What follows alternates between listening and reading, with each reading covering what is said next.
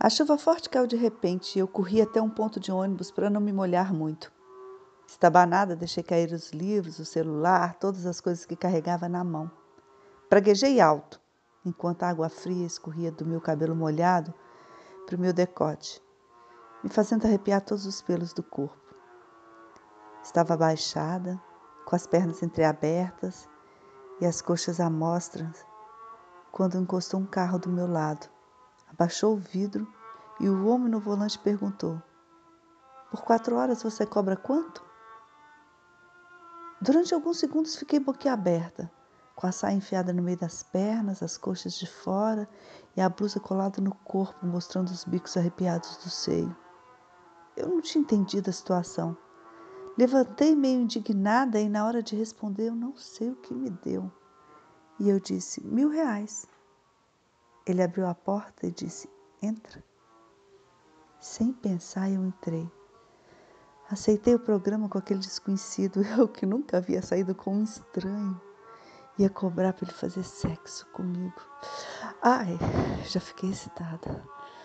Puxei assunto, perguntando do que ele gostava que eu gostava muito de chupar, que ele precisava me pagar primeiro, que ele podia começar ali mesmo no carro, que eu estava toda molhadinha.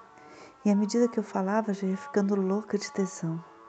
Ele desabotou a calça e tirou o pau duro, de cabeça roliça, assim, melado, e disse: engole todo, puxando a minha nuca para o meio das pernas dele. Chupei durante todo o trajeto. Passava a língua na pontinha do pau, deslizava contornando toda a lateral e engolia tudo. Desabotoei a blusa e deixei meus seios redondos de bicos durinhos saltarem. As pessoas na rua, nos sinais, não tinham ideia do que acontecia por trás dos vidros escuros. A cada parada, ele mordiscava um seio, sugava, chupava gostoso igual criança. Nem subimos para o quarto. Na garagem do motel, ele me arrancou do carro, me virou de costas no capô, subiu minha saia e meteu gostoso.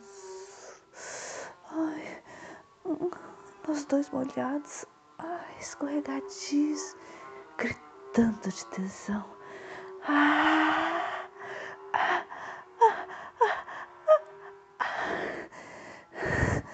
Ele socava com força no ritmo. Quando eu estava gozando, ele tirou da minha buceta e entrou gozando na minha bunda. Me puxou pelos cabelos.